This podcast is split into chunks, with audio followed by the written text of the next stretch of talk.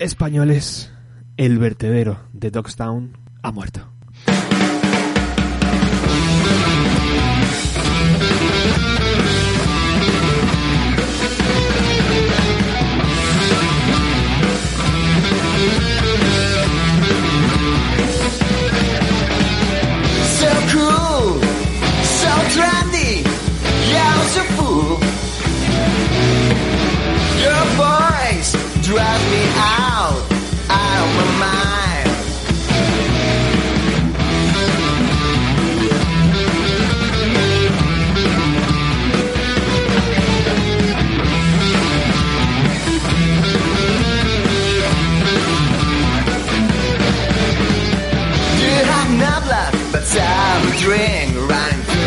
bangs. Pretty friends, there's no denying. I've got gains.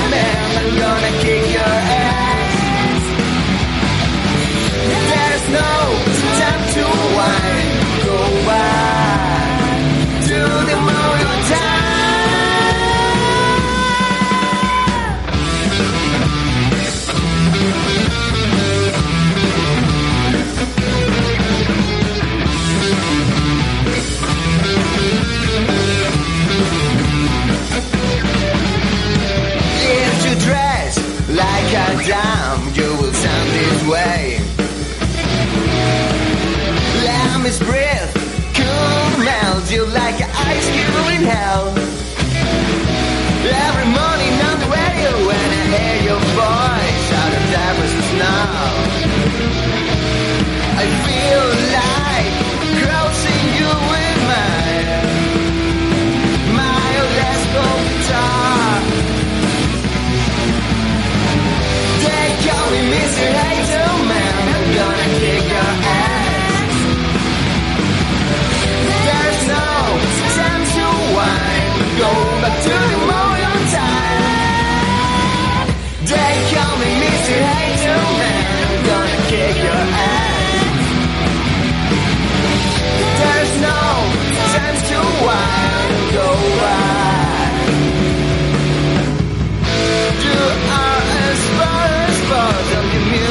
gives me a headache. I can't stand you anymore. Do you wait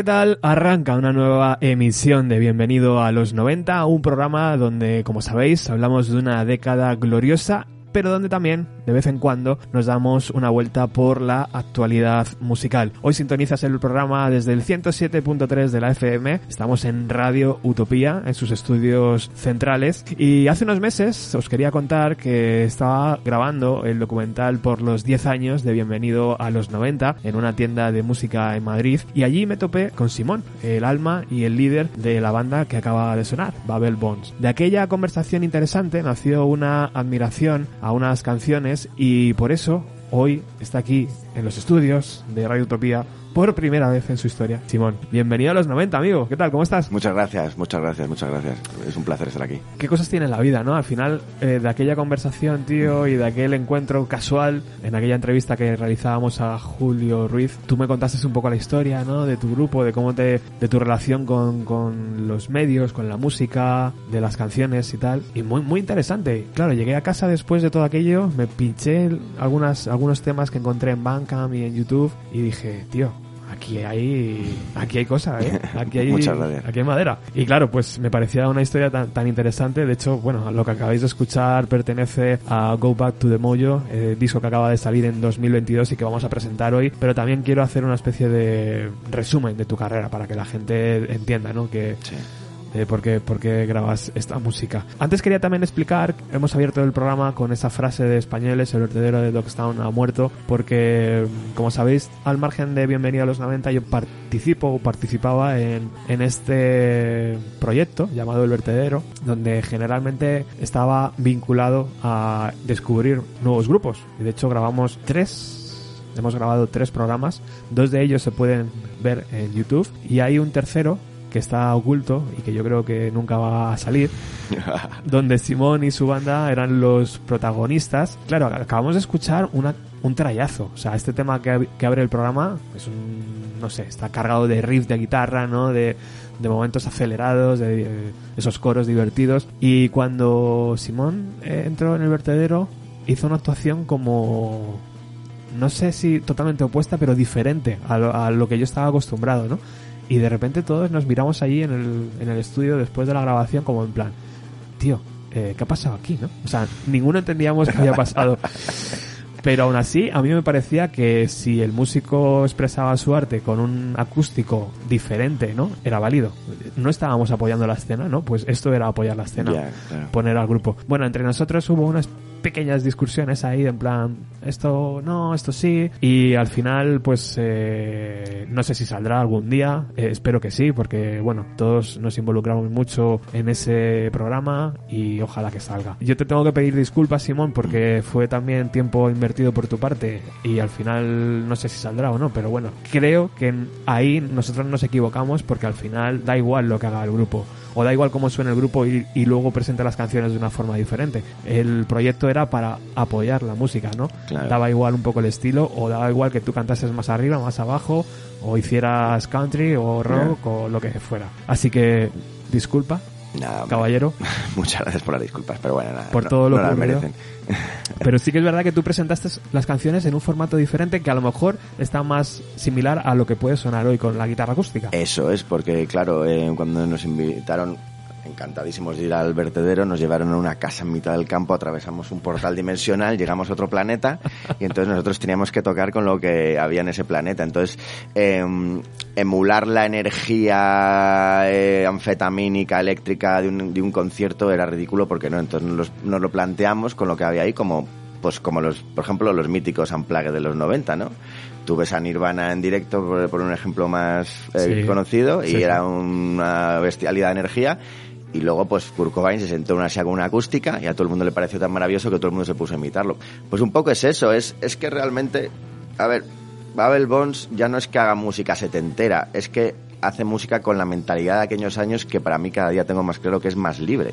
Siempre pongo el ejemplo de Led Zeppelin en el House of the Holy, hay canciones funk, hay canciones heavy, hay canciones psicodélicas y todo pasa por el filtro y nadie se planteaba eso. Ahora parece que todo tiene que eh, ser más de sota caballo, ¿no? O sea, ¿por qué no puedes una canción tocarla, una de tus canciones con una acústica para ver cómo suena? O sea, no sé, me parece lo más normal del mundo. De hecho, es que, la, yo qué sé, o sea, tienes ejemplos de que eh, grupos eléctricos en mitad del concierto cogen y se hacen un set acústico o cosas así. Entonces me parece incluso que mola, ¿no? Ver cómo de repente son una canción de manera distinta, ¿no? sé, ¿sabes? Es como... Pero bueno, yo que sí. Y luego hay un problema que también hemos hablado tú y yo muchas veces, que ¿no? o, o somos nuestros peores enemigos en ese sentido, porque un proyecto destinado a dar a conocer grupos tan underground, ¿no? Y tan que estaba empezando como era este, pues tío, es que no hay forma de entender por qué no se hace las cosas, pero bueno.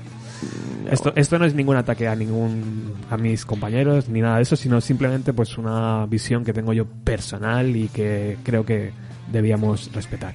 Oye, Iván nos conectó, él me dijo, flipas como toca Simón la guitarra. Gracias. Eh, de hecho, le vi ayer a Iván en el concierto de Lucifer. Estuvo ahí también, ¿no? ¿De dónde te viene, tío, esa, esa forma de querer tocar la guitarra, esos riffs acelerados? A ver, yo creo ¿Cómo te iniciaste, tío? Yo, pues como todos los chavales, pues con pues es que las cosas más del mundo. Con 11 años escucharía CC o Metallica o lo que más y entonces quieres tocar la guitarra, quieres pues eso, ser como tus ídolos y todo ese tipo de cosas. Entonces, como siempre he sido muy enfermo de la música, pues yo qué sé, leías una entrevista a CDC y te decían que a CDC le gustaba mucho Chuck Berry, entonces te ibas y te compras un disco de Chuck Berry, entonces llegaba a conectar con el rock and roll más clásico. Chuck Berry te hablaba de que te escuchaba Muddy Waters, tocabas blues, luego oías que Metallica le molaban Black Sabbath, entonces pues ibas ahí y al final pues el rock teniéndolo como obviamente un tronco central de lo que haces, pero jazz, blues, folk, al final pues lo que tú tocas es el batiburrillo de todas tus influencias, ¿no? Y yo que sé, igual es eso lo que tiene que hacer que tenga un deje un poco más a lo mejor particular ahora pues, mío, porque toco tantas cosas distintas. Es algo que me siento orgulloso, a lo mejor eh, hoy en día es todo como más académico, por así decirlo, y yo tampoco soy muy académico y soy muy eclético en influencias, entonces sí que para mal o para bien, pues eso es como toco es el producto de todas esas cosas. ¿Y por qué la guitarra? Pues yo qué sé, un chaval, vea un grupo de rock and roll, vea Angus Young o los míticos videoclips de los 90 de Slash ahí en el November Rain y que, que va- quieres ser como el guitarrista, ¿no? Es, es, es como, hostia, yo quiero hacer eso, ¿sabes? ¿Quién te regaló la primera guitarra? ¿Cómo la conseguiste? Pues, a ver, la primera, primera guitarra creo que era una guitarra española que apareció por algún lugar que no era intocable y no sabía ni tal. Y luego la primera, primera guitarra que todavía conservo con mucho cariño eh, para regaló mi madre. Pues una guitarra eléctrica marca Saehan, comprada en una tienda de guitarras de, de la Vaguada, me acuerdo. Y yo no en el barrio de la Vaguada y, y nada, o sea, primera guitarra. ¿Y primera formación? Primera formación. ¿Típica banda de hacer versiones o algo así? Sí, era como en hacer versiones, riffs nuestros. eh, yo creo que nunca tuvimos nombre, nunca íbamos a tocar, pero porque teníamos 18. Y el primer grupo con el que ya me subí un escenario en condiciones ahí en laboratorio en Malasaña y tal, eso sería un grupo que se llama El Tío Sniff. Que mando un saludo a todos aquellos. Y con eso ya cuando pues, hacíamos canciones nuestras, incluso alguna versión de Janis Joplin y en plan Macarra y no, y muy guay, no sé bien ahí, pues, o sea, típica historia de chavales tocando, yo que sé, sería a principios de los 2000 ya, con 20 años en, por Malasaña, finales de los 90, yo que sé. O sea que antes de este proyecto, antes de Babel Bones, ha habido mucha carretera, ¿no? Sí, antes de Babel Bo- a ver, en términos de rock, el anterior grupo de Babel Bones es uno que se llama Morticia Electric Show, que, que tocábamos en el Gruda bastante y gustaba mucho ahí. Eh, luego eso era el tío Sniff, aunque bueno, es que Bones lleva muchos años. Luego de manera paralela yo he tenido cosas que no tienen nada que ver, como de jazz, Belleville, que recrea más el jazz de los años 30. Tengo todavía un proyecto que nos encanta que se llama Lunfardita, que mezclamos jazz manús con tango. Yo ahora estoy intentando hacer seguir con mi repertorio de canciones acústicas tanto de Babel Bones como mías como canciones que siempre he querido tocar rollo fingerpicking y tal que, es como una espinta que tengo grabada el poder hacer yo un concierto solo. Y que funcione o sea salir tú solo con la guitarra y que funcione. Y tengo que decir que he hecho uno y el resultado ha sido bastante positivo. Oye, pero tocar la guitarra tiene una historia, pero cantar, ¿por qué? Cantar pues porque no sé te... Obligado casi, ¿no? No, a ver, yo siempre lo que al final la música la he visto como un vehículo para hacer tus ideas, lo que te voy en la cabeza, tus letras, tus canciones y tal. Siempre es verdad que en la, eh, la voz es lo que más flojeado, pero bueno, poco a poco eh, vas encontrando tu hueco. Y era porque a mí lo que más me molaba era hacer canciones, o sea, hacer nuestras canciones, eh, yo qué sé, desde tus conocimientos más rudimentarios como puede ser chaval hasta ya cuando te metes en otros berenjenales más complicados, pero es no sé, a mí incluso en los grupos lo que me mola es ver qué me ofrecen. O sea, yo, qué sé, pues ayer estuvimos viendo a Lucifer y ves Lucifer, no han inventado nada, pero tienen una personalidad muy clara, como Helicopters o los otros, el de la moto. Entonces eso, ver qué te ofrecen, ver, ver qué te ofrece alguien. Oye, por edad más o menos estamos parejos, a- aprox, aprox, ¿eh? Sí. Eh, Yo, claro, eh, siempre estoy hablando de los años 90, pero tú te fuiste a la raíz de los 90, que en verdad son los 70-60, ¿no? Claro, o sea, al, bueno, al final y todo, o sea, quiero decir que al final cuando te mola la música, ese es muy libre de cuando te mola de verdad porque te da igual de cuándo es el año. Yo me he comprado las cintas de casete ACDC, incluso de, empezabas ya a ver, ostras, en el 73 ¿no? o el 78, de los Smith, los Guns N' Roses, no sé qué, el otro. Entonces, que algo fuese antiguo incluso era un valor mm, en alza. Es que un poco al revés que ahora, que, que un chaval dice, va, esto es antiguo, pues mi caso no sé si es que era un poco raro, pero como veas a grupos con una tradición, ¿no? Vea, yo qué sé, pues lo más típico, Metallica, CC, todo esto, Aerosmith, lo que escuchaba yo al principio. Pues veías, cuando un grupo tenía un bagaje era como, ostras, eso pertenecía a una especie como de tradición musical a la que tú querías pertenecer, no sé, por definirlo de alguna manera. Entonces era algo, no sé, es como un legado, una estirpe, algo que sigue, no sé cómo decirlo. Siempre he pensado que algún día tendré que hacer Bienvenido a los 60 o Bienvenido a los 70, porque en verdad eh, siempre estamos tirando hacia atrás. Oye, ¿te acuerdas, Simón, de la primera canción propia? De ese momento, o ese trocito de canción que dijiste, hostia, pues mira, mira. Me acuerdo, pero no sé si me acuerdo ni el título, sí me acuerdo. Me acuerdo de. pff, tendría 17 años, eran tres acordes de quinta y. Y. Me acuerdo, me acuerdo, me acuerdo algunas, así de esa época, pero no me acuerdo ni. el- yo, en algún lugar tienen que estar lo- las letras con, en una carpeta con, en casa de mi madre, o algún, carpeta con las letras y todo eso, sí. Alguna, La primera forma de aprender a poner los dedos, tío, ¿cómo fue? ¿A través de un videoclip y, o un colega que te dijo, mira, así, tal? esto"? Pues lo primero, primero son colegas, dicen, mira, esto es un acorde tal. Luego ya yo me fui a clase, busqué a un guitarrista por ahí, que fue mi primer profesor que me empezó a enseñar esto. Pues es un do, es un do porque tal, un re, un tal, un no sé qué, un acorde de quinta, es un acorde de quinta por esto y cual, y lo utilizas así, tal y cual. Y luego, claro, en aquella época no había la información que tienes. O sea, ahora, con ganas y YouTube, hostia, y alguien que te guíe un mínimo, en un momento es que hay un de información. Pero mm, antes era un poco eso, la cultura de las cintas de casete. y para aprender un poco lo mismo, ¿sabes? Es que es verdad que hoy en día, tío, te pones YouTube y te cuentan cómo la canción, cómo la quieres tocar y te explican cómo tocarla, ¿verdad? Sí. Los solos, todo eso. Fíjate, y sin embargo ahora prácticamente no se hace ni caso, ¿no? A, esa, a ese tipo de música. Aunque tú crees que ahora se está haciendo mejor música que nunca, ¿no? Yo, yo, yo creo que España goza de un momento a nivel musical muy bueno. O sea, tú vas un martes a la jam, a una jam de jazz, de blues, en el Junco, bueno, Junco lo han cerrado, por el Moe, en el, es en el intruso tal, y ves a chavales de 20 años tocando muy, muy bien.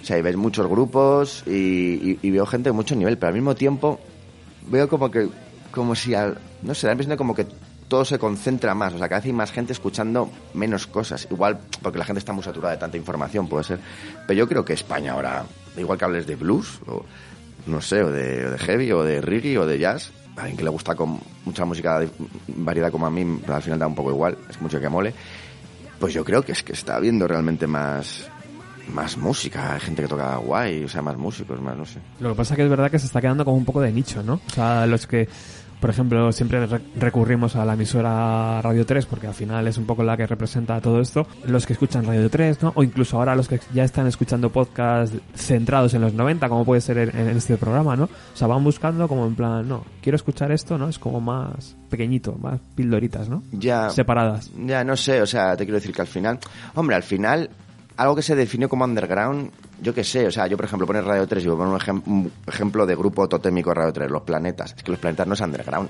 O Vetusta Morla, o sea, tienen el Palacio de los Deportes. Entonces, ¿qué es el underground? Podemos definir que el underground es las salas de 100 personas, yo que sé, Malasaña, el perro la parte de atrás del coche, todas estas, es los que tocan ahí, Claro. los grupos que se mueven en esa escena de salas de 100 personas, 200, en el Gruta, en el Burlicher, podemos decir que eso es el underground, por así decirlo. Sin embargo, los planetas puede ser eh, que solo suenen en Radio 3, o prácticamente, ¿no? Ostras, los planetas son cuarta principales. Ah, sí. Bueno, sí, sonaron, pero ahora... ah, Bueno, ahora es que la verdad es que yo no los sigo mucho, pero ahora no. complicado, ¿eh?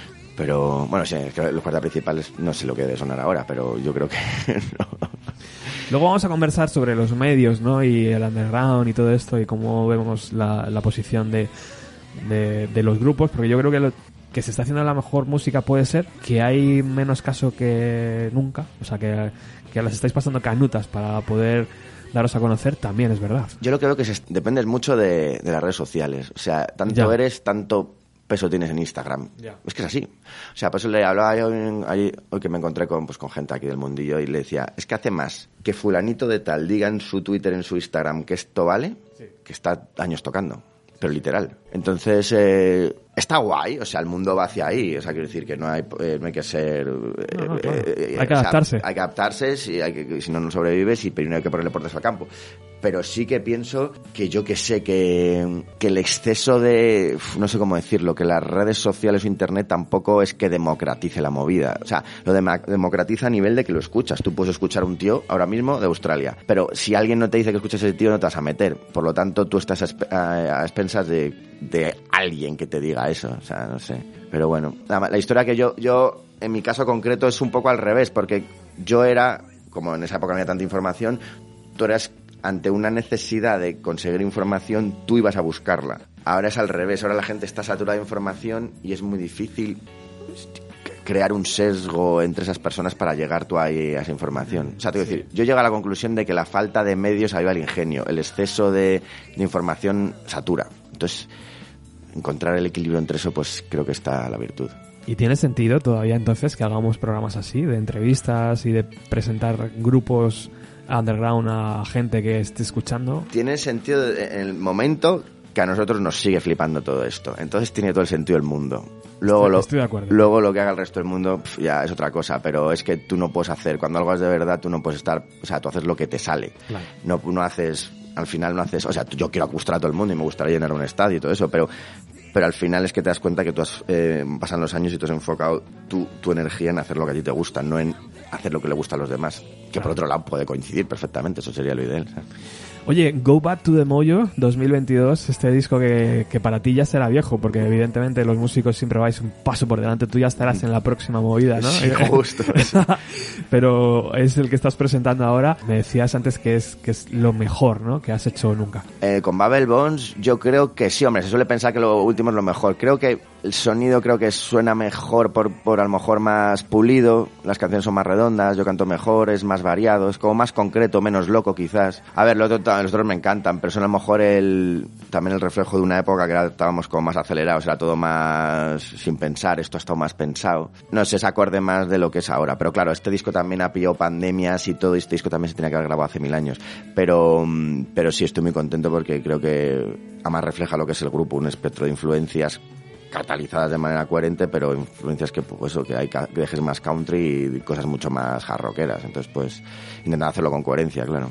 Antes decía que tú eras el alma y el líder y realmente es así, ¿no? Porque la formación ha ido mutando y ha ido Sí. entrando gente, saliendo gente. En la historia del, del grupo han participado músicos muy tops, ¿no? También de, de otras, de otras formaciones.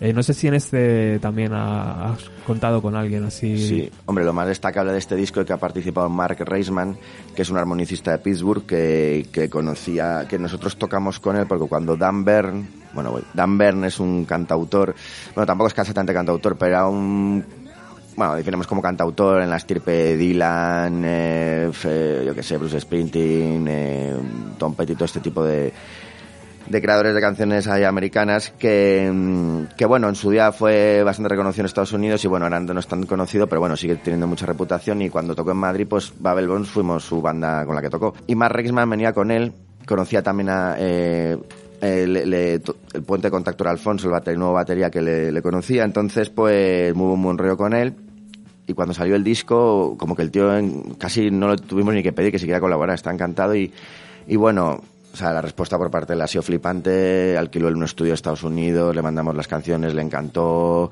eh, y es un tipo que, bueno, ha quedado, la, la- han quedado que te cagas la- las pistas de armónica que ha hecho y, y es que es un tío que en su currículum está haber tocado con Bruce Springsteen, con Patti Smith, con, o sea, con un plantel de gente que vamos, que te caes de culo. Entonces dices, joder, Tela, tío. si ese tío le gusta mi música al otro, o sea, yo qué sé, pues, no sé, que algo que hacemos mal.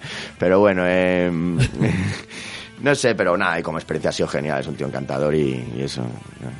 Otra medallita que te cuelgas. Sí, sí, es como, eh, es como decir, guay, o sea, mm, después de tantos años, o sea, que decir que no es una paja y un ego tuyo de decir, oh, es que es un- el típico discurso llorón de no, es que se me valoría más fuera, es que realmente, yo qué sé, llega alguien totalmente ajeno y dice, tío, esto vale. Claro, pues, claro, claro, conecta con ello. Ha pasado 12 años del EP, del primer EP de Babel Bones, Sí. en 2010.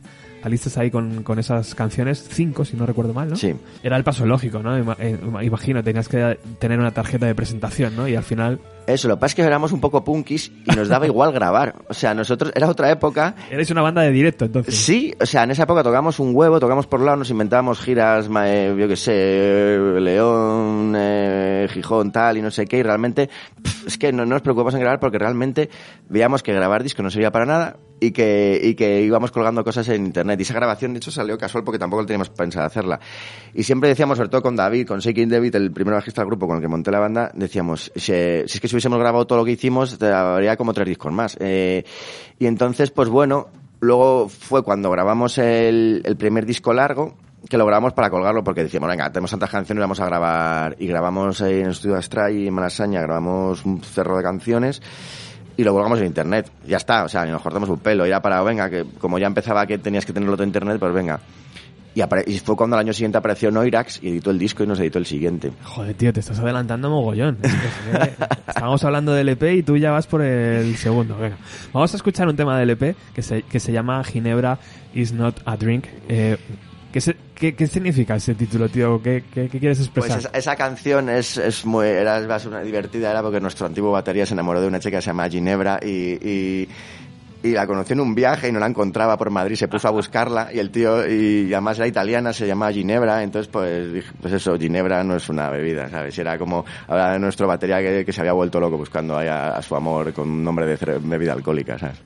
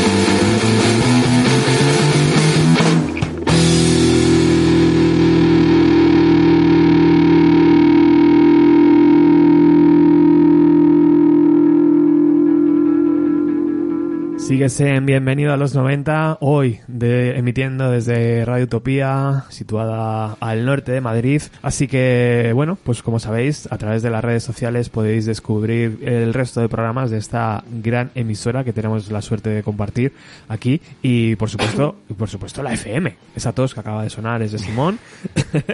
Perdón, perdón. Riguroso directo. Y estaba escuchando bueno, imagino que, escu- que escucharlo a ti, Simón, este tema que tiene ya algunos años, prácticamente ya te, te aburre, ¿no? Al final es como una cosa del pasado, pero me mola mucho, tío, eh, por ejemplo, ese bajo que está tan grabado ahí a la Sí, cara, ¿no? Es sí. como muy... Que está grabado en directo. De hecho, la, la grabación, hay una, hay una curiosidad con esta grabación que nosotros querían que grabáramos por pistas todo, o sea, y les hicimos caso porque era un poco una grabación de favor y bueno, y eso no sonaba. Y volvimos, creo que volvimos a grabarlo todo del, grabando toda la base en directo y cómo se grababa el la base en directo y luego pues añaden, yo qué sé, las voces, los solos, no sé qué, pero el bajo, guitarra, batería, base tiene que estar en directo porque, aunque haya errores, aunque te aceleres un poco, pero es, es- es- no sé lo que es real. O sea, al final, la gente a la que admiras ha grabado así toda la vida y es como, como con las imperfecciones, pero es que es así, porque somos imperfectos. ¿Y es Entonces- algo que has mantenido en el resto de grabaciones? Sí, sí, Sí. en el resto de grupos y sí. O sea, el último disco también se grabó la batería bajo guitarra.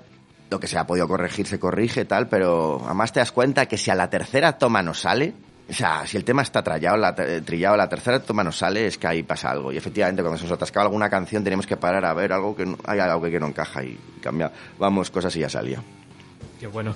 Cuando te inicias en la guitarra, porque yo también me compré una guitarra en su día, ¿sabes? Y este tipo de cosas. De hecho, todavía la tengo. Eh, para mí la parte más difícil siempre ha sido el solo. El solo era como, bueno, los acordes vale, pero cuando te, te tenías que crear ahí un solo, para mí era muy farragoso y de hecho nunca ha sido bueno en esa parte.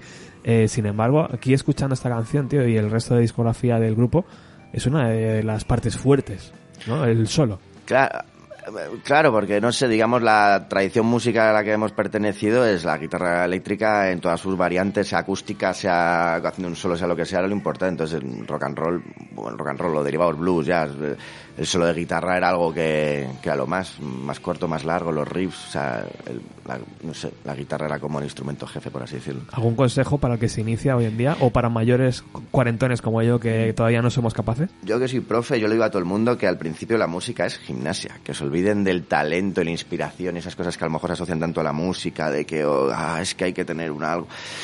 Obviamente ha habido genios en la historia, ha habido gente más talentosa y tal, pero lo primero es, o sea, disciplinarse y, y que realmente, porque es duro, porque la guitarra es algo físico, que tienes que hacer una gimnasia con los dedos que, que cuesta. Pero si te disciplinas todos los días, si estás bien, en un mes, no te lo crees ni tú lo que avances. La inspiración ya has comentado un poco, pero ¿algún guitarrista especial para copiar esos solos o para decir al principio de todo, ¿te acuerdas de Sí, hombre, de, de- de rock mis guitarristas referencia son, pues eso, Hendrix, Roy Gallagher, Jimmy Page, eh, pues todo, Claro. Black Sabbath, o sea, lo- yo qué sé, Neil Young, tal. Y luego, pues, de jazz, por supuesto, pues Django Reinhardt, de gente así, de blues, Reverendo Gary Davis, Muddy Waters, o sea, me considero afortunado que me gustan tantas cosas distintas, o sea, yo qué sé, es como, ahí, ahí está la, la gracia del asunto.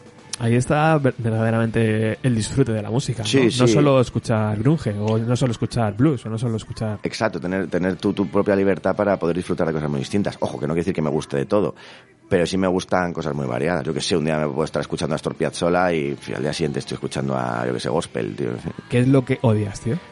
Yo, ¿Qué es lo que no puedes, lo que no tragas? a ver, si lo que no trago, pues a lo mejor son, yo que sé, pues más grupo de, todo. Pienso que está como muy saturado, que está llegando a su fin todo el tema del indie pop famoso, que nadie- es un cajón desastre que nadie es, que veo un montón de grupos imitándose a sí mismo y que, que, por ejemplo Radio 3 lo, es que se basa en eso. Que pasó hace unos años igual con Extremo Duro, que aparece petó Extremo Duro y 18.000 grupos están imitando Extremo Duro.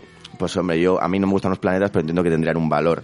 Pero cuando ves a 18.000 grupos imitando a Vetusta Morla, a los planetas, al otro y al de la moto, dices, joder, tío, o sea, es como, no, pues no, eso no, no me llama a eso por lo que, de como de música en la que pertenecemos. Obviamente no me gusta el reggaetón, no sé, no me gusta Rosalía, no me gusta el trap, no me gusta, yo qué sé, pero vamos, que desde heavy a música clásica, blues, jazz, tango, bossa nova, yo qué sé, puedo escuchar de todo. Eso del indie pop es verdad que muchas veces parece que estamos escuchando la misma cinta. Sí, una sí, y otra vez. sí. A ver, sintonizo la radio y otra vez, tío, esto, otra vez. Además, como una pose que lo que peor llevo es como una sensación de tocar si- sin ganas. O sea, como... Ese sonido que, No sé, y Go Back to the Moyo va de eso, tío. Ponte un disco James Brown a dar saltos en un garito con tus colegas. No sé, es como recuperar el- la actitud al final. Claro, pues el mollo es ese, ¿no? Sí, el Eh, mollo de, eh, pues, de Goldman Moyo Work, lo que decían los negros, el mollo, el rollo que tengo mollo, ¿sabes? Es un poco el, no sé, tío, o sea, al final, yo qué sé, ¿cuál, cuál ha sido la máxima del rock and roll? Ligar con una piba después de un concierto, ¿sabes? Entonces, yo qué sé, es eso, es, al final, yo qué sé, es como ese rollo tan depresivo, que claro, que viene heredado de todo el tema de- del grunge, que está guay, pero claro, una cosa es ser Pearl Jam y ser Soundgarden o ser Nine Inch Nails y- o Tool y otra cosa es pues ser, yo qué sé, grupos de estos con nombre de, no sé, el columpio de mi casa o cosas así, o, o el taburete azul o cosas de estos. Oye, ahora que sacas los 90, ¿te gustaron musicalmente los 90?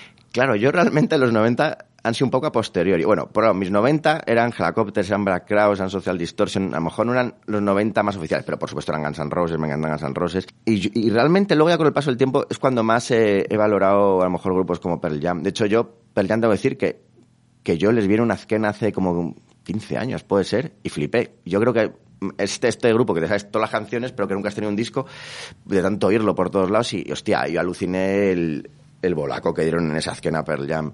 Y, y sí, Soundgarden, todos esos grupos, pues lo- no los descubrí cuando estaba ahí, pero los fui como descubriendo luego a, a posteriori. Por ejemplo, de los 90 Mad Honey, Sí. o John Spencer Blues Explosion, son para mí más grupos como de los 90, no sé cómo decir de, de mis 90, eso.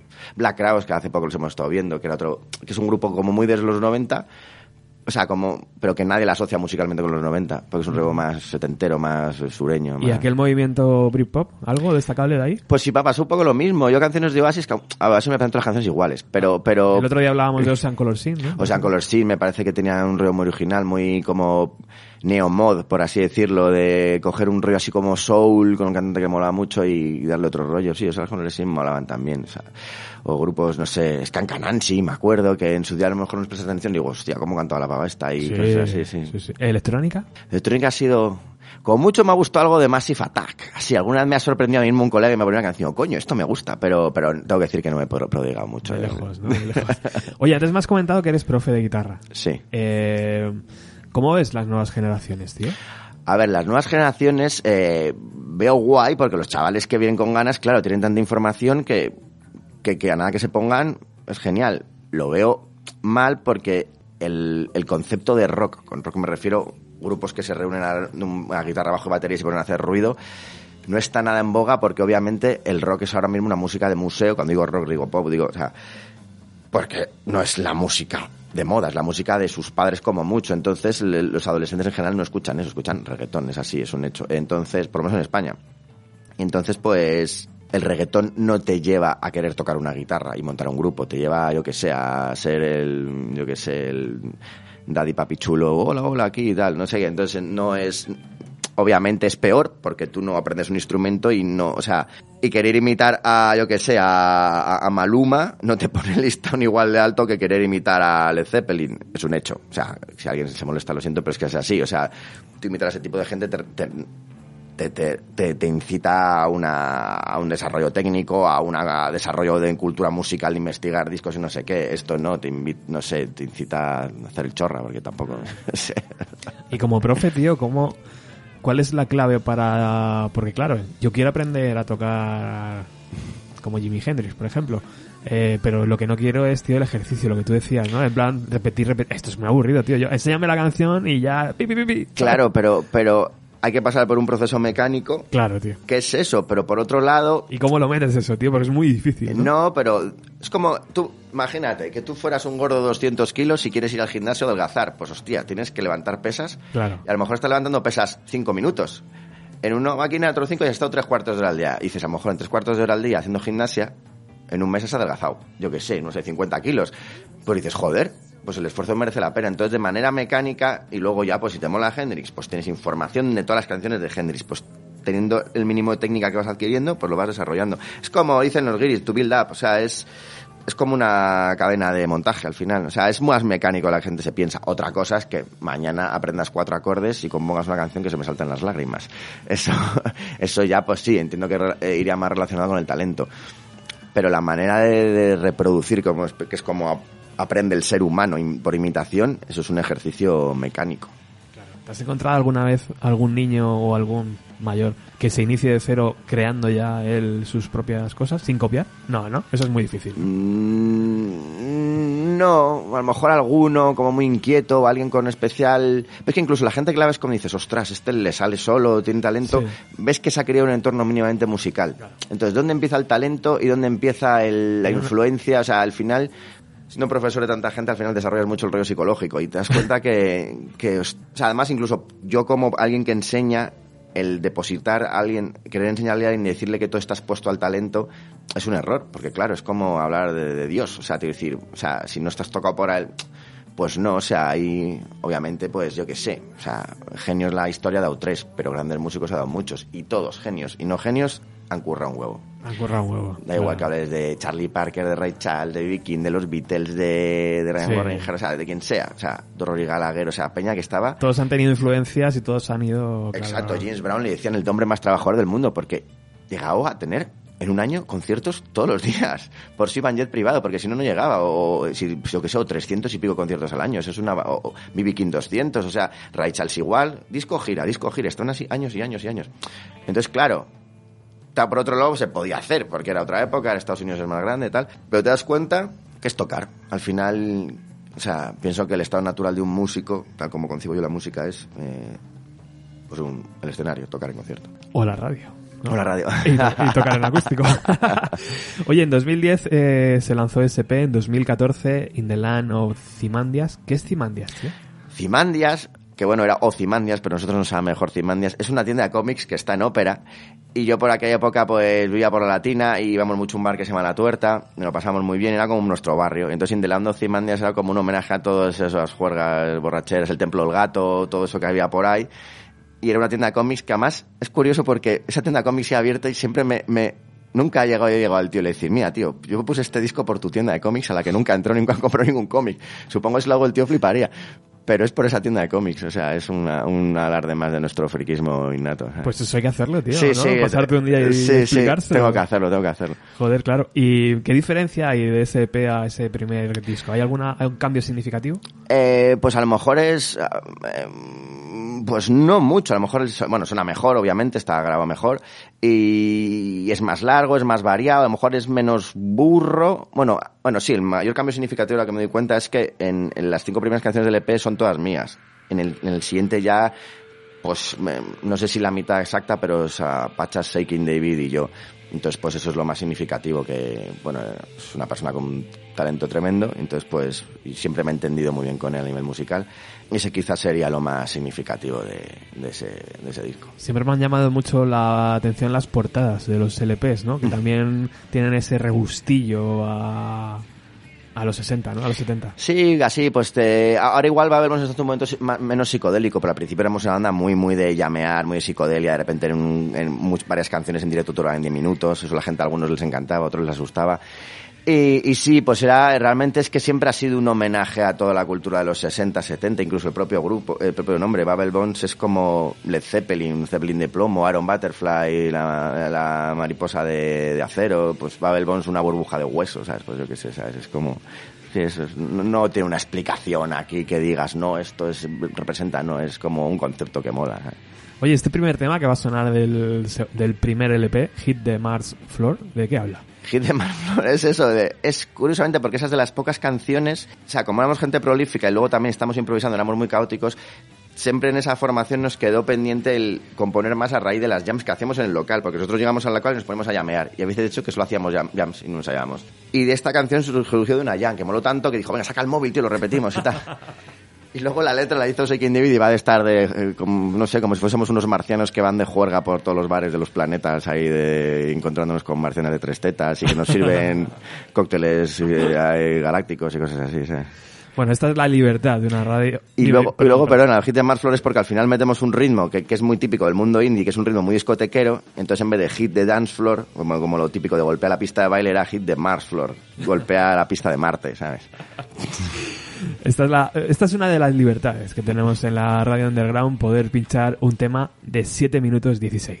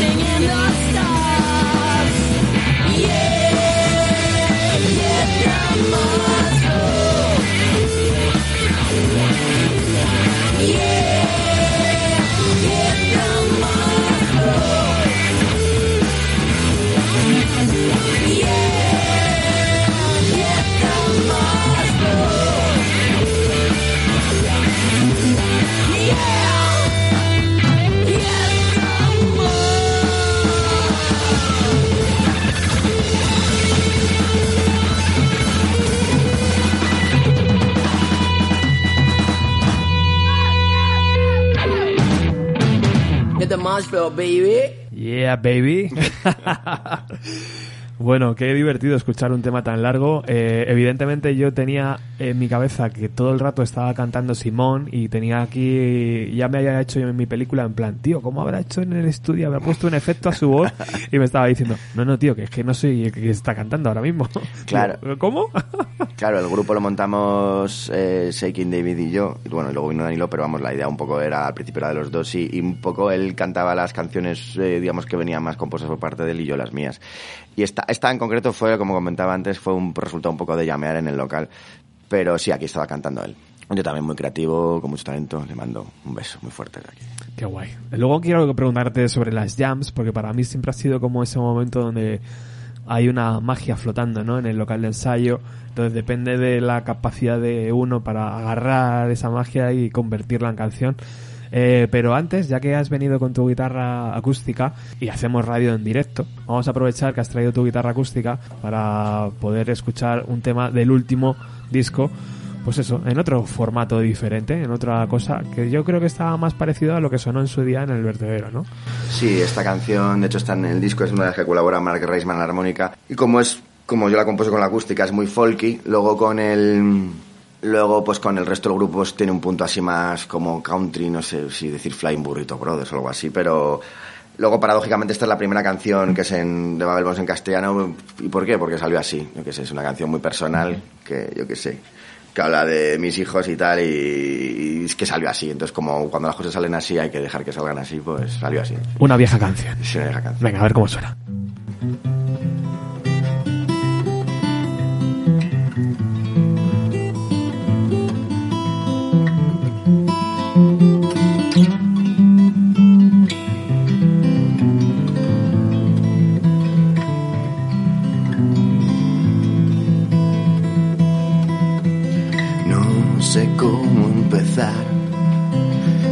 Manos se atascan al empezar. Morirse de miedo y reír a la vez. Tan solo lo intento explicar. Cantándote esta canción. Todo el tiempo perdido. Todas las cosas que olvido cobran sentido al veros correr. Tan solo lo intento explicar cantándote esta canción. Cuando el fuego se trague mi rostro y sea un brillo de polvo en el cosmos, mira al espacio y te guiñaré un ojo, podrás escuchar mi voz cantándote esta canción cantándote esta, esta vieja canción.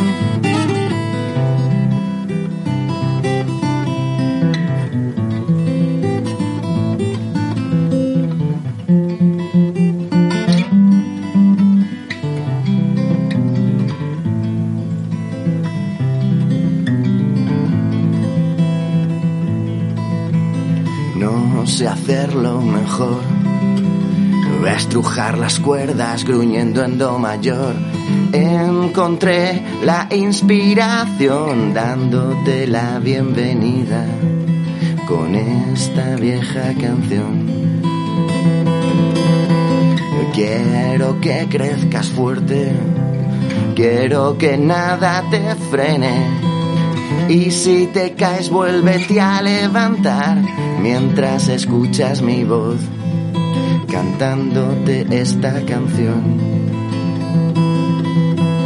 Cuando el fuego se trague mi rostro y sea un brillo de polvo en el cosmos, mira al espacio y te guiñaré un ojo, podrás escuchar mi voz cantándote esta canción, cantándote esta, esta vieja canción.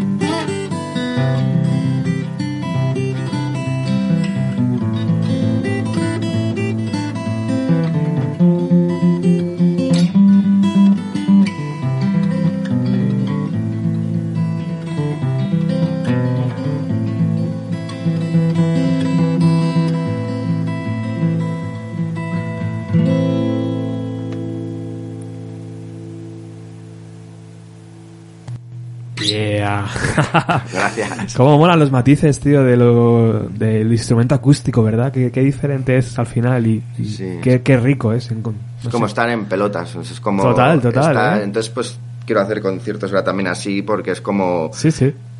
Lo, es lo que hay, o sea, aquí así que no hay trampa ni cartón. ¿sabes? Total, total. No te puedes esconder delante del volumen o de una batería cuando le metes una gamba, es lo que hay. Joder, qué, qué mensaje más bonito, ¿no? Que dejas ahí para, para el futuro. Sí, sí, es que salió. Es, de hecho, la canción, la música lleva mucho tiempo y siempre me ha parecido que sonaba mil canciones, ¿no? La armonía y tal, y, y por eso lo dije una vieja canción, porque es que me suenan muchas cosas. Pero luego estaba ahí, estaba ahí la música y no me, no me aparecía ninguna letra y, y no sé, y nació mi segundo hijo y, y apareció la letra como del tirón y digo, va, pues esto es así, ya está. ¿Y el cambio del idioma, tío? Fue un paso... Eh, a ver, elegir el inglés. Yo antes en otros grupos lo hacíamos en español. Lo que pasa es que como lo veíamos, Babylon siempre lo hemos visto como algo tan, tan, tan anglosajón, tan de corte clásico, era por una cuestión básicamente estética. Obviamente no es mi idioma, eh, pero lo hacíamos por una cuestión estética de que pensamos que, que, pues como un instrumento más, que casa con la música del inglés.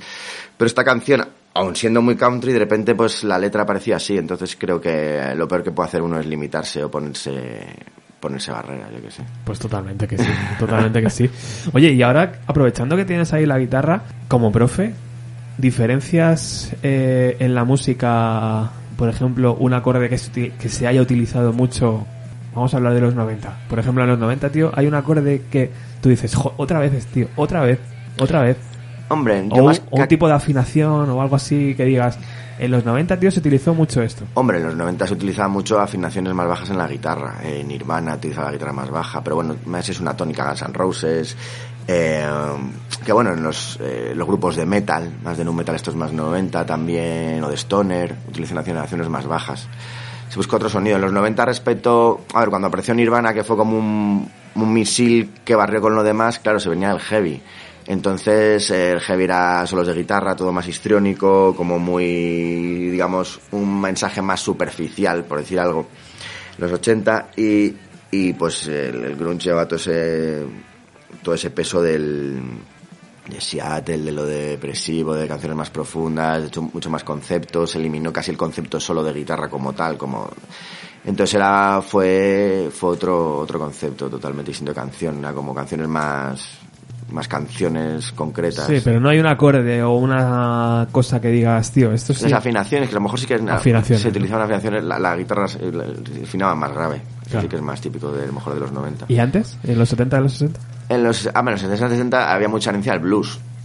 Mucha herencia del blues, de, o folk, o entonces pues yo qué sé, pues desde Led Zeppelin a Black Sabbath y parte no sé qué, eh, había una influencia de, de todo eso. Entonces pues el, es un poco... Al final todo se está reinventando, porque luego cuando, eh, digamos, lo de los 70 se agotó y porque era solos de guitarra o de batería de 8 minutos, canciones enormes, surgió el punk, que en el fondo el punk es como una reinvención del rockabilly, es volver a las canciones cortas, divertidas y simples, sin mucho desarrollo técnico y tal. Luego volvió a venir el heavy metal, que es como una cosa técnica más así, más, más mastodóntica. Y luego volvió a venir el grunge, que también era como una cosa más minimalista. Entonces, los riffs más 90 era como volver a la sencillez. Entonces yo creo que es que la, el arte, la música va, va bandeándose en, en, oscilando en ese tipo de cosas. ¿Con qué super clase, con qué clásico, tío, te hubiera gustado compartir escenario? Hostia, tío, no sé. Ya, yo sé, por ejemplo, festivales como el Festival de la Isla de White del año 70. Ahí tocó Jimi Hendrix, pero es que además, volviendo un poco a lo que hablamos antes, en ese festival tocaba Jimi Hendrix, tocaba Rory Gallagher, pero es que también tocaba Donovan cuando era folky, y tocaba Miles Davis, tocaba, o sea, Sly and Family Stone, que era funk. En esa época pasaba eso en los festivales y aquí y no pasaba nada. O sea, una- un amigo mío ayer me dijo que estuvo en el Decode y decía que era como un mantra de, de eso, lo que hablamos del indie de tal. O sea, era como ver a todos los mismos grupos con el mismo tono, la mismo rollo, el mismo deje, y decía que era como, hostias, es que era... Pues no sé, yo, yo pienso que antes la gente era más libre para escuchar y para hacer. Ahora está como la gente más pendiente de lo que... Yo me ha pasado, el disco lo estoy mandando a sellos y me, di- me dicen que no porque no es indie. O sea, así, tal cual, lo digo. Y que no, que está de puta madre y que tal, pero... O sea, O sea, ¿quieres decir que no hay una escena de rock clásico? ¿O qué?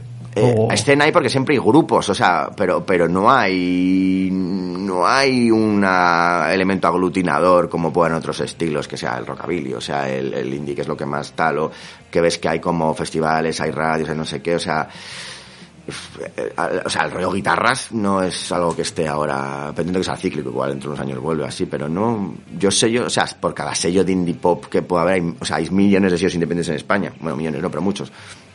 Si es de rock clásico,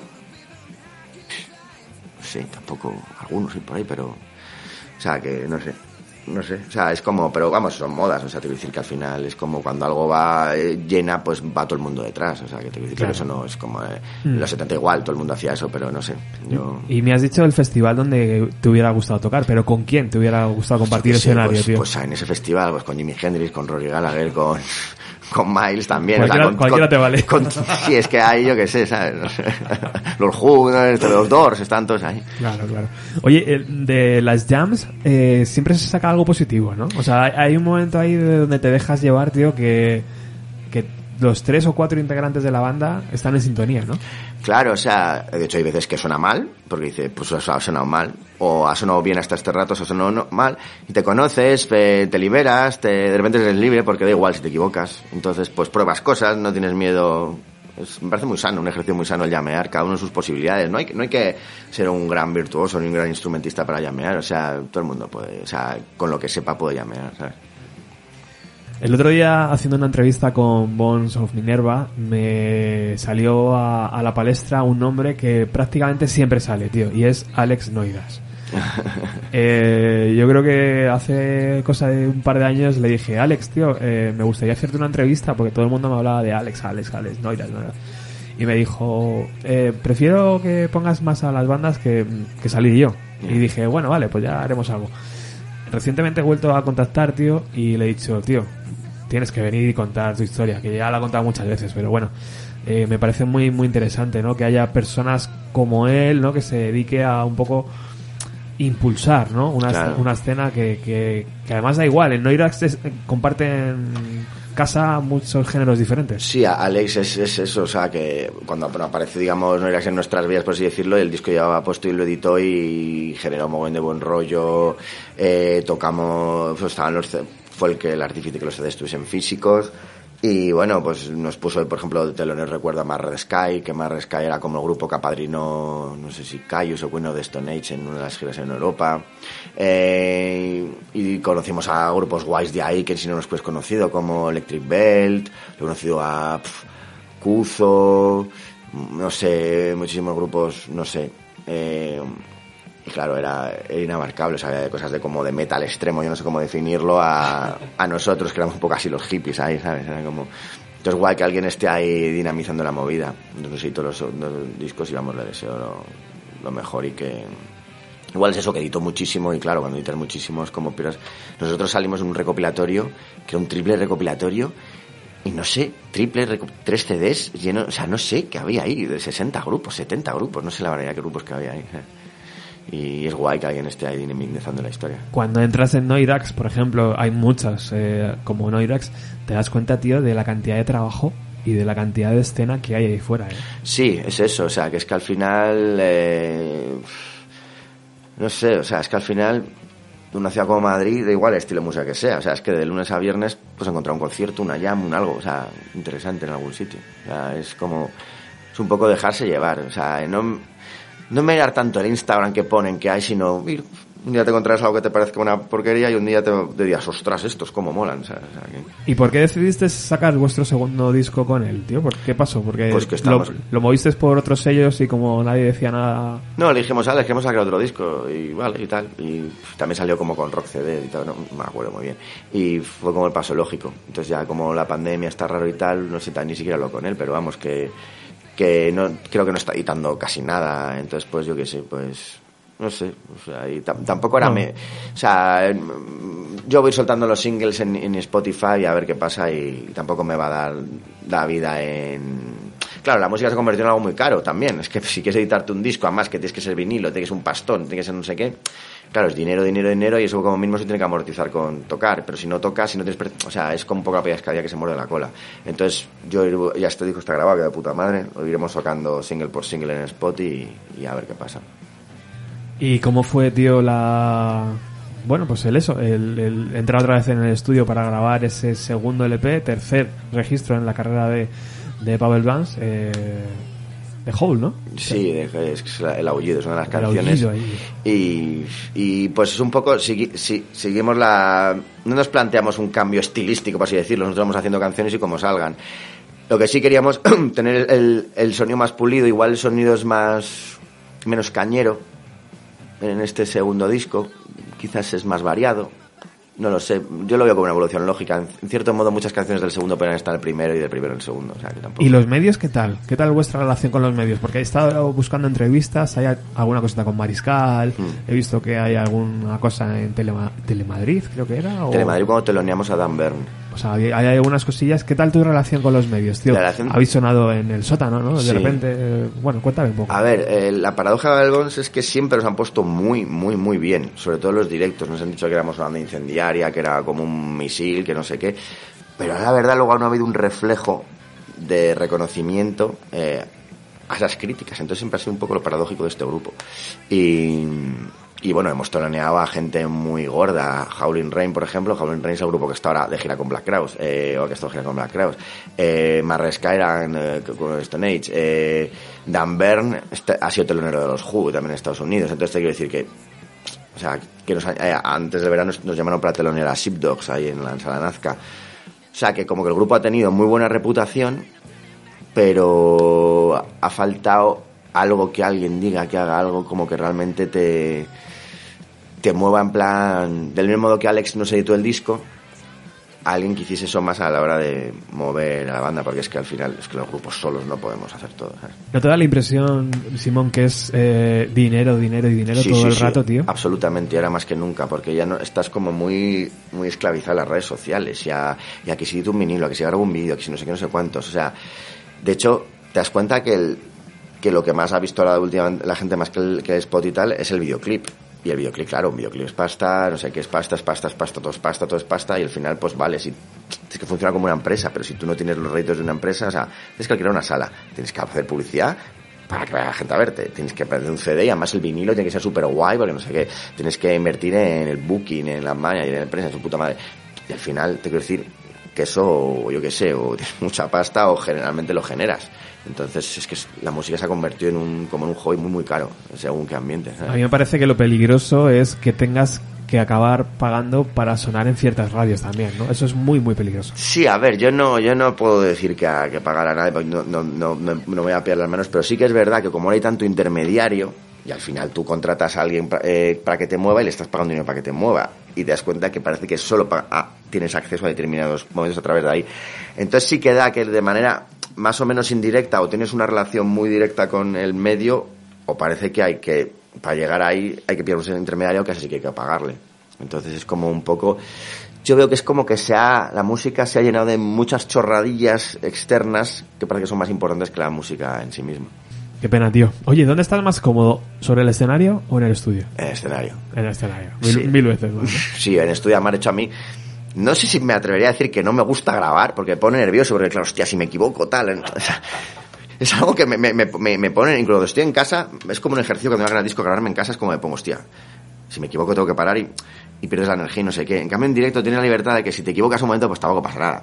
Y estás más libre, no sé, yo a mí es lo que más me gusta tocar en directo. O sea, los discos al final son un trámite para, para grupos que les pasa un poco eso. A Grateful Dead, tú oyes los discos y oyes los conciertos y las giras y no tienen nada que ver con el disco. Igual no tocaban una canción, ninguna canción del disco, o tocaban una, eh, y en el disco dura tres minutos y luego en directo dura 20, o sea, es un poco la, la libertad pelar a todo eso. ¿sabes? ¿Te pasa algo similar con las entrevistas, tío? ¿Que no te gusta mucho? O, No, o, a mí me- o- o no te... A mí me encanta. ¿Sí? ¿Sí? ¿Te mola? Sí. Sí, A mí bueno, me gusta que me entrevisten. Oye, ¿de qué habla Royal with Cheese? Royal Witches, la letra la hizo Shaking David. Eh, ah, bueno, mira, este tema también salió de llamear, es verdad. Pues, eh, pues yo creo que tendrías que preguntárselo a él, pero creo que habla de una chica, ¿sabes? No sé, es, es el nombre de una hamburguesa, pero también de una chica. Realmente nuestras canciones hablan de cosas de, de chicas o de cosas extrañas. Pero tendrías que preguntárselo a él porque no me quiero aquí meter en camisa de varas, pero sí, es algo de una chica y una hamburguesa, no sé.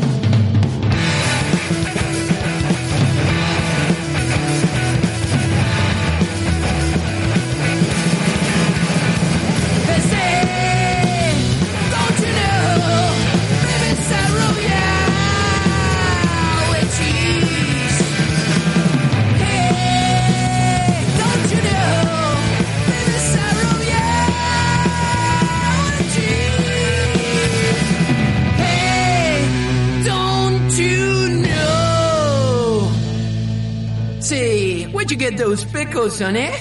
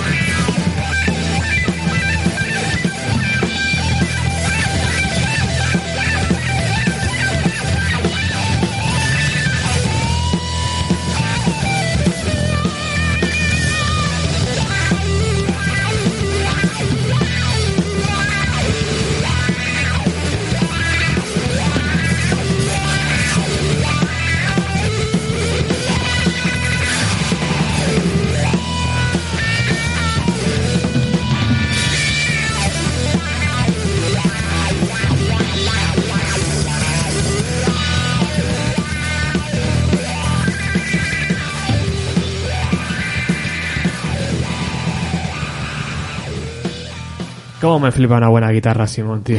Las cosas como son. Gracias, Eh, tío. seré de la vieja escuela o yo que sé. No me entenderán los modernos, pero, tío, a mí donde esté esto, que se quite todo.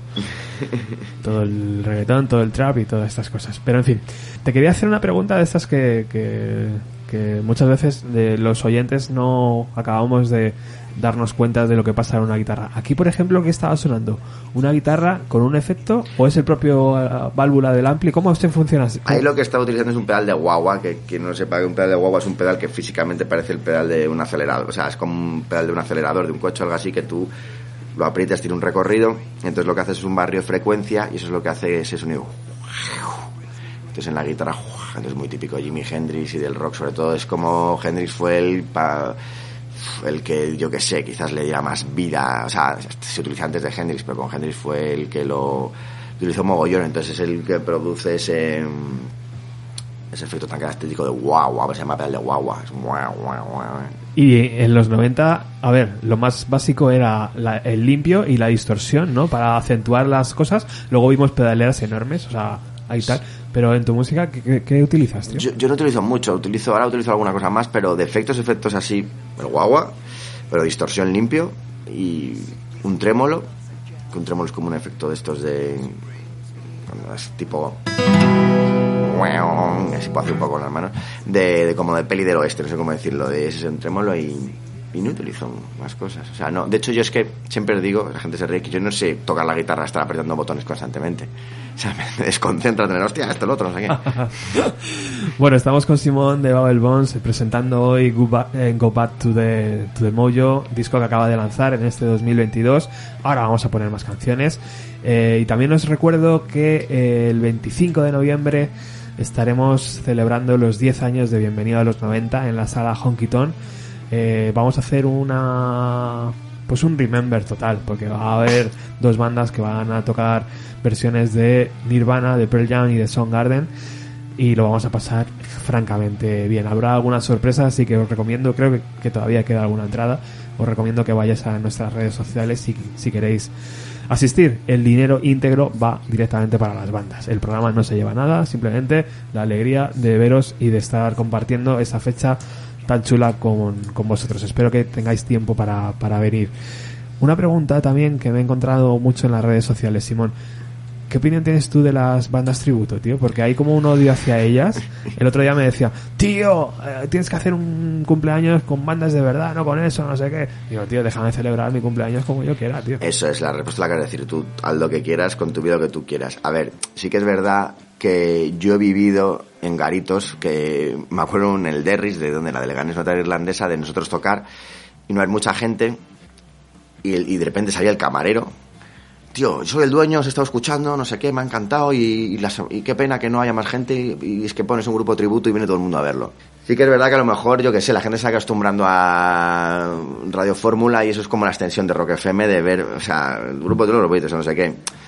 Está bien que se recree la música que hemos tal, pero sí que es verdad que parece como que ha desplazado mucho a todo eso. O sea, de hecho es que hay que solo programan grupos tributo. Entonces yo creo que es todo, por exceso es malo. Entonces está guay que haya gente que haga grupos tributos. Y a lo mejor que de repente eso acapare más de la cuenta, yo es lo que no lo veo bien. Porque eso es la música se acaba. O sea, todos hemos hagamos versiones, todos tal, pero yo qué sé, o sea, es como... Hay anécdotas como de que un grupo de tributo a extremo duro empezó la gira al mismo tiempo y tocando las mismas canciones que ellos y vamos... Hay momentos de esos sí raros, ¿eh? sí, es como, hostia, no sé, ¿sabes? O, es como grupo tributo a Amaral, tío, no sé, espera que se muera, ¿no? Es como... Bueno, pues eh, sí, yo creo que lo mejor, lo más sano es, es hacer lo que te sale del, del corazón y a mí me apetecía reconstruir, ¿no? Esas canciones que, Sí, que no, pero es genial para, un, para, para una fecha como la tuya, es, es Claro. lo, vamos, es, es, es lo mejor. Venga, vamos a volver otra vez al mollo, tío, con esa guitarra acústica que tienes ahí. Cuéntanos qué va a sonar. O a Bueno. lo mejor no va a tocar una canción del último, no sé. Pues pensé a tocar una del primero Ah, como que, tú- como tú quieras, ¿eh? que se llama Lonely Highway, que es una canción que para mí me ha acompañado siempre y que al final es un tema que casi me tocó más yo en acústico por ahí que incluso, Perfecto. incluso en canciones de, Ba- de, de Babel- de disco- conciertos de Babel la toco yo solo porque de repente adquiere otro otro rollo y para tocar en acústico está muy bien y es una canción a la que tengo mucho cariño y hace mucho que no tocamos en directo y, y, es de las primeras que hice para, para. Venga, pues dale.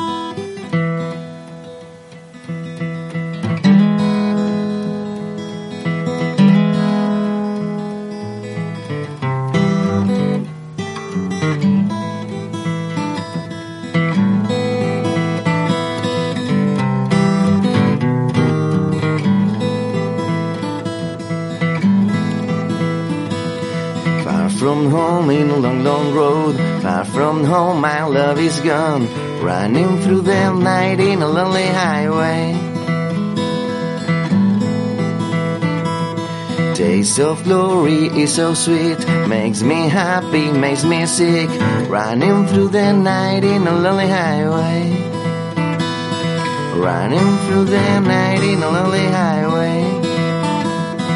It's so heavy, my vibe, in a long, long road. Could be my final trial in a long, long road.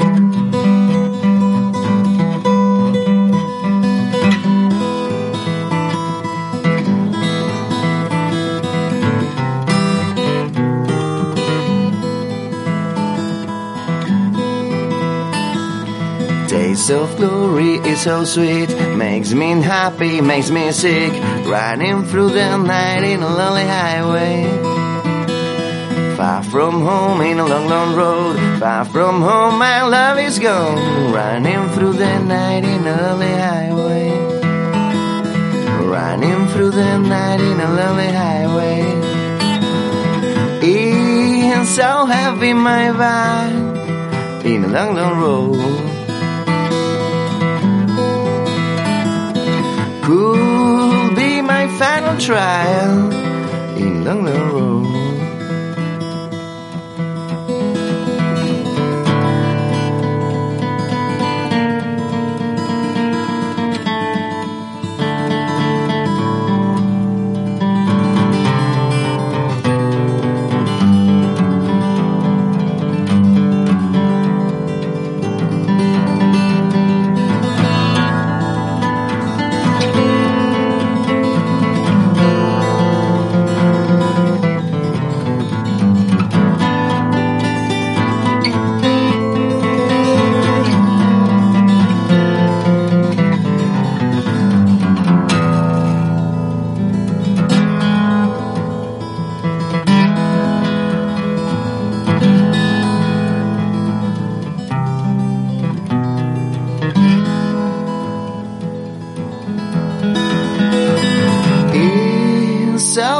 Heavy, my vibe in a long, long road. Could be my final trial in a long, long road.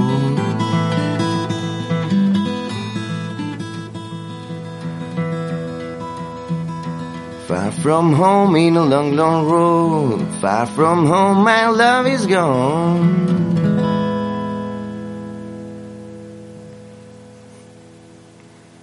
Qué privilegio, tío, es esto.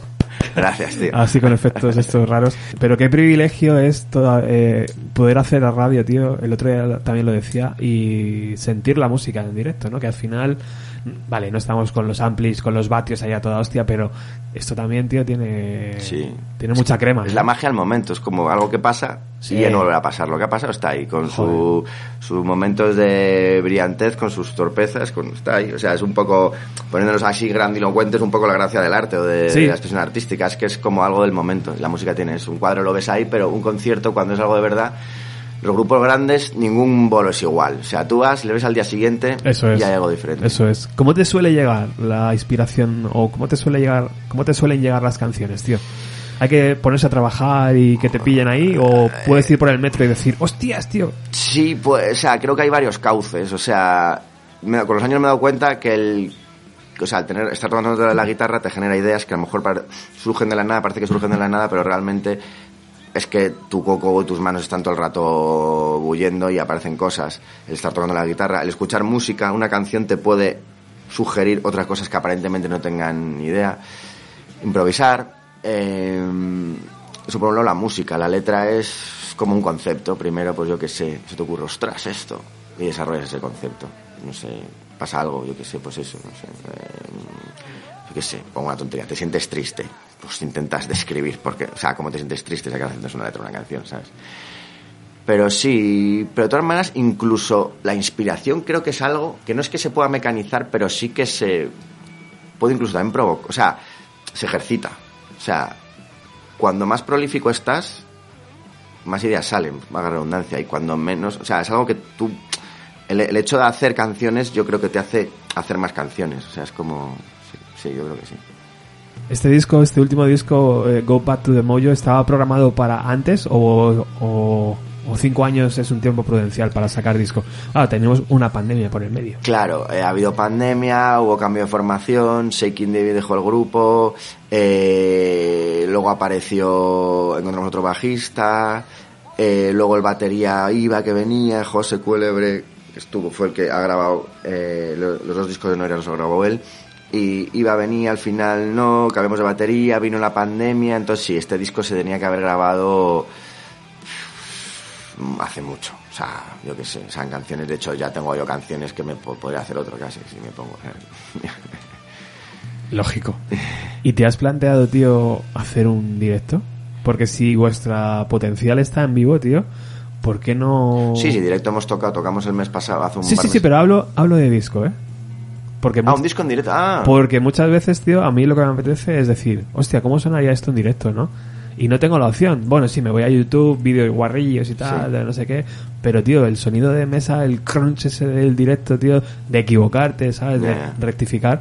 Todo eso también tiene un valor, ¿eh? Eso molaría si a lo mejor tienes capacidad, eres un grupo con a lo mejor, para mí, ya como lo veo, como con más ni- eh, nivel de popularidad y de repente tienes una gira y vas grabando toda la gira. Y de toda esa gira vas cogiendo los temas guays. Y, y a eso sí que lo vería. Pero a día de hoy arriesgártelo a una baza, ¿por qué no? O sea, es que hoy en día además, yo que sé, muchos grupos lo hacen, ahora God Mule, Black Crowes, yo que sé. O sea, los grupos graban los discos y los cuelgan por ahí, ¿sabes? Los editan también en Milo, pero los cuelgan en, en, en, en Spotify. Pero sí, sería una experiencia guay, más grande. A mí hay discos míticos que me encantan, Kiko de Jones de MC5, cosas así, de, de, de todo, la CC de Black Crowes. Hay muy discos en directo que no que me encantan. A día de hoy, Simón, ¿qué es lo que te sigue gustando de la música actual? De lo que suena. Que no sean, yo que sé, grandes nombres, sino descubrimientos así que digas, hostia, mira. Pues al hilo de lo que decíamos antes de que hay muchísima música guay en España, eh, yo que sé, por ejemplo, de que vi que tocaba en Granada hoy a, cabo de las entradas Al Dual, que hace rockabilly. Y Al Dual es un ejemplo de un tío que es de Murcia y en Estados Unidos, en Memphis, en la casa de Elvis, que hacen como una especie de premios anuales de los Oscars del rockabilly. Y el tío se los dio, lo ganó él, un pavo de Murcia. ¿Quién ha oído hablar de Al Dual? Muy poca gente en España. Pues, pues Al Dual, un pavo de Murcia. Eh, de jazz, eh, un tipo que se llama Luis Verde me gusta mucho, Carmen Vela. De blues, eh, Néstor Pardo. Me gusta mucho de la gente así como, no sé si nueva, pero que solo también con el dobro sale el solo y me, encanta. Eh, de rock, Cachemira en Cataluña sacó un discazo brutal. Yo que sé, es que se me olvidarán mucho, muchos nombres. pues de Shaking David montó después de Abel von Stumavers, que me parecen un grupazo. Hay muchos. eh, Red Apple, que también estuvieron en Noires con nosotros, me encantan. eh, o sea, Izal, posiblemente. oye, que me gusta Izal, a mí no es me. broma, es broma. Pero me ha hecho mucha gracia lo del indie pop este, es verdad. Estamos un poco hartos de ese sonido, ¿eh? Sí, es como una etiqueta, o sea, una etiqueta guay en su momento de gente independiente que de repente se crea un mundo alrededor de eso y como actitud. Pero sí que, o sea... Y hay dinero para pagarlo, ¿eh? Y para crearlo, que eso también cu- cuenta, o sea, al final... Ya. Pero bueno, vamos al disco, tío. No queremos hablar más de eso. Que me meto yo en jardines yo solo. Go Back to the Mojo, ¿dónde...?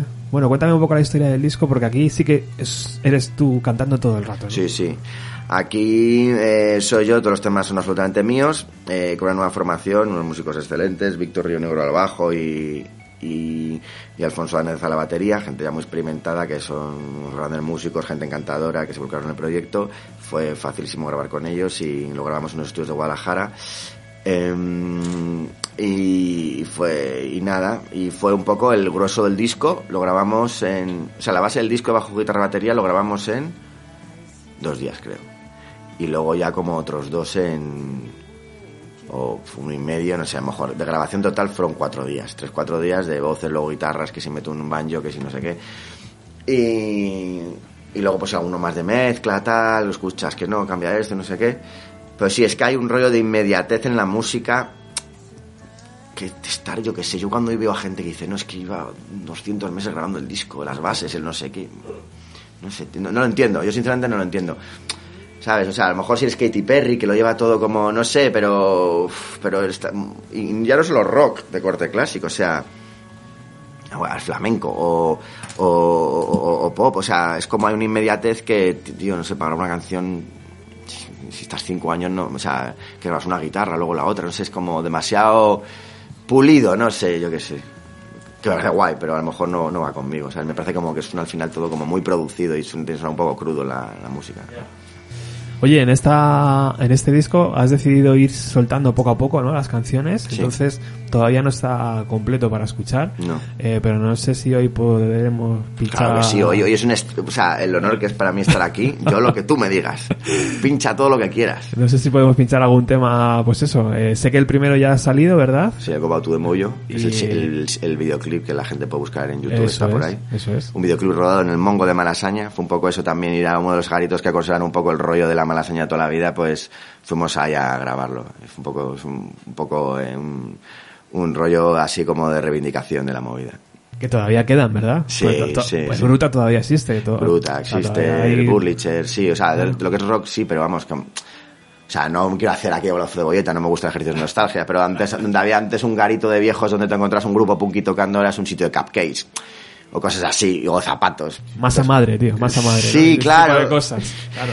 Entonces, eh, ¿qué preferimos? ¿Una tienda super guay de tien- eh, así super ropa hipster, super cool? ¿O preferimos un garito de pincho de tortilla en que de repente te encuentras un pavo tocando ahí? Pues, pues pincho de tortilla y punky. Es que te diré, tío, que hasta las tiendas de música de, que venden discos ahora, nuevas, tío, parecen un Starbucks. Entras y dices, joder, tío, qué bonito todo colocado, ¿no? Claro, es Da miedo tocar.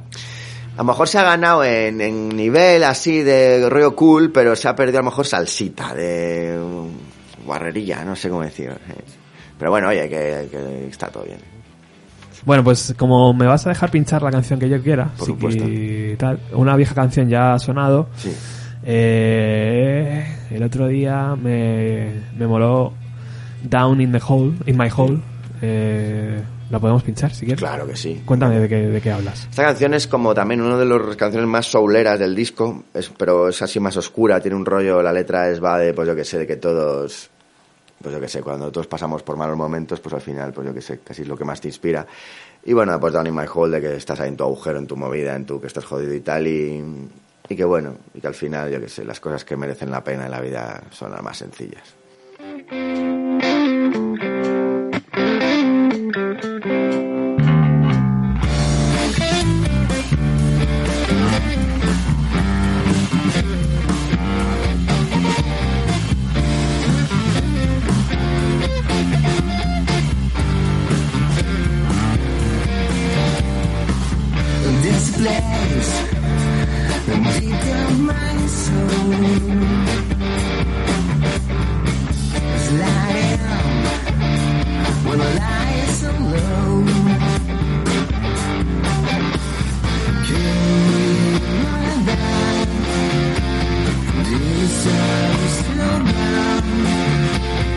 Those who stand in cases, million strange, sweet to end.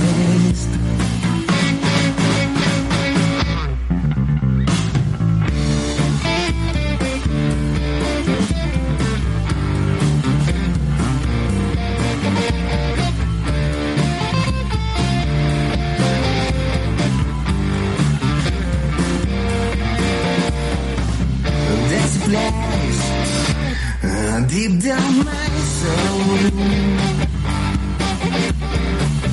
don't care to be alone. Keep my back from two sides to that.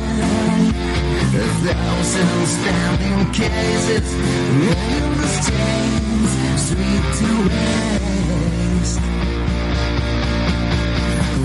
Time, broken wings against behind me, and never leave me alone. A thousand pieces of my life, never coming back. I might come and see you tonight.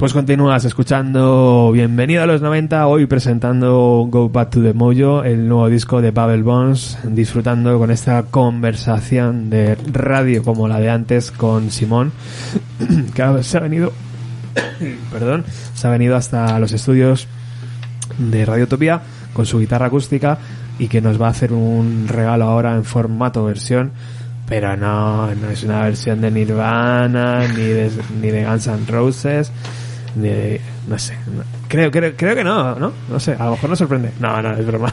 Pues es una versión de una versión, porque realmente esta canción es de los años 20 y es una versión que hizo Rory Gallagher de, de Blind Boy Fuller, unos guitarristas de estos blues más negros que había, pero como hacía lo que hacía es un ejemplo de un tío que coge una canción y la convertía en otra cosa. Y, y para mí es un ejemplo de versión de alguien que coge algo y lo transforma en algo que no que es otro distinto es hacer una versión, si no es hacer una copia con toda la con todo el respeto, pero a lo mejor habría que diferenciar entre hacer un cover, que es un cover hacer una canción igual y hacer una versión. Una versión realmente es hacer coger algo y hacerlo tuyo.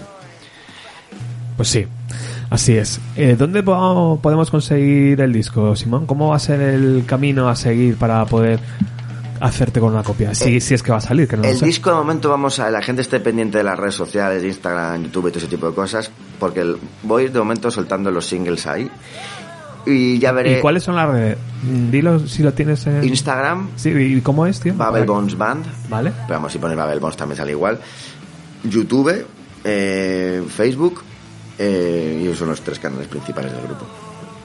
Y ahí hemos estrenado hace poco el, el, videoclip de Go Back to Moyo, que ha recibido muy buenas críticas, a todo el mundo le ha gustado mucho. Y ya está, bueno, anuncio ya en, en primicia que esta semana anunciaré cuál tema va a salir el siguiente single, ya está la portada y todo, y lo colgaremos en Spotify, o sea que la gente esté pendiente y... ¿Cuál es, cuál es? Bueno, pues se lo digo, una vieja canción. Oh, yeah. Es el tema más que participa Mark Reisman desde los estates, y entonces pues yo que sé, hay que decir que ese hombre está ahí tocando con nosotros, ¿sabes? Qué guay, qué guay, tío. Bueno, pues sí, a través de las redes sociales eh, estar atentos porque imagino que no dentro de mucho, aunque todavía no hay ningún concierto programado próximamente, pero seguro que te lían rápidamente para Sí, yo hacer soy muy algo. liable, lo estoy deseando. Pasa es que quiero ver también a ver que, si se, el, el efecto que van teniendo las canciones en, en los medios, en las redes y todo eso. Lógico, tío. Al final esperemos que este que este programa también ayude a que se visualice un poco el proyecto. Venga, pues si quieres vamos con ese con esa cover y cerramos con otro tema del, de- del disco, ya que Esta canción se llama Pistol Slapper Blues y, y dice así.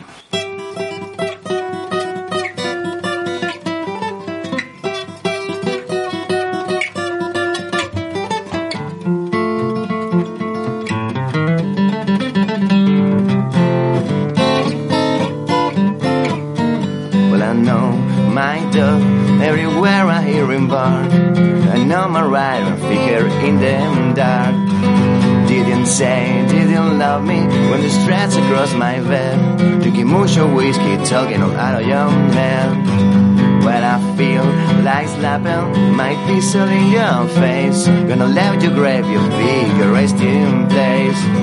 Ain't call for your mother when you say you don't know me. That's the right woman when I need my help someday.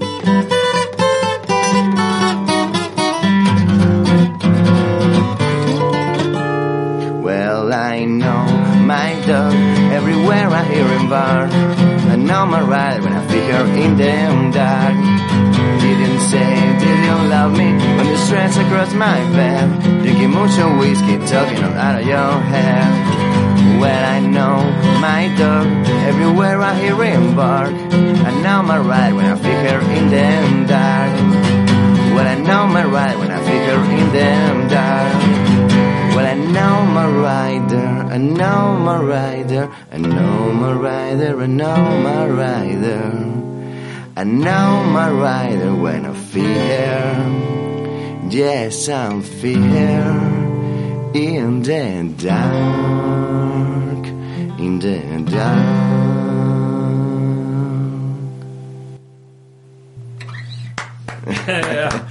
Qué difícil es, tío, también entiendo que el horario no es el mejor, ¿no? Para estar tocando, pero, Pues, sí.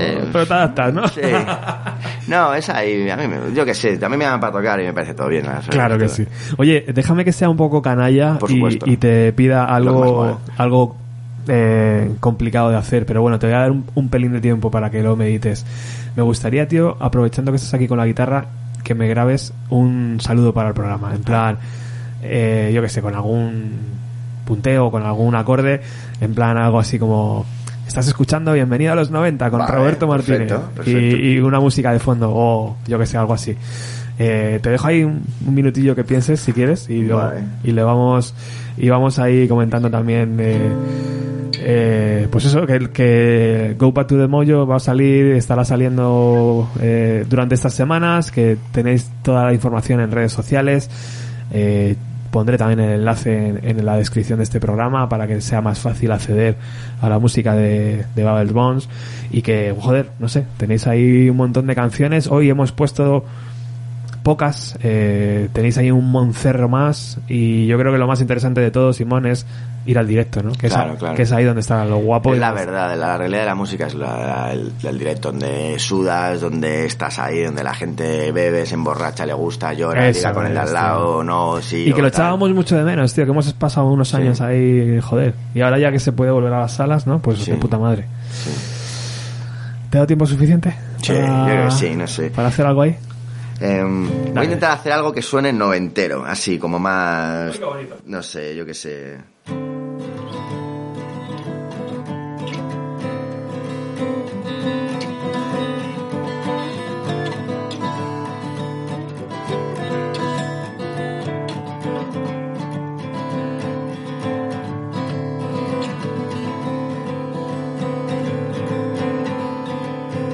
Bienvenido a los 90, tu programa de radio. En Radio Utopía.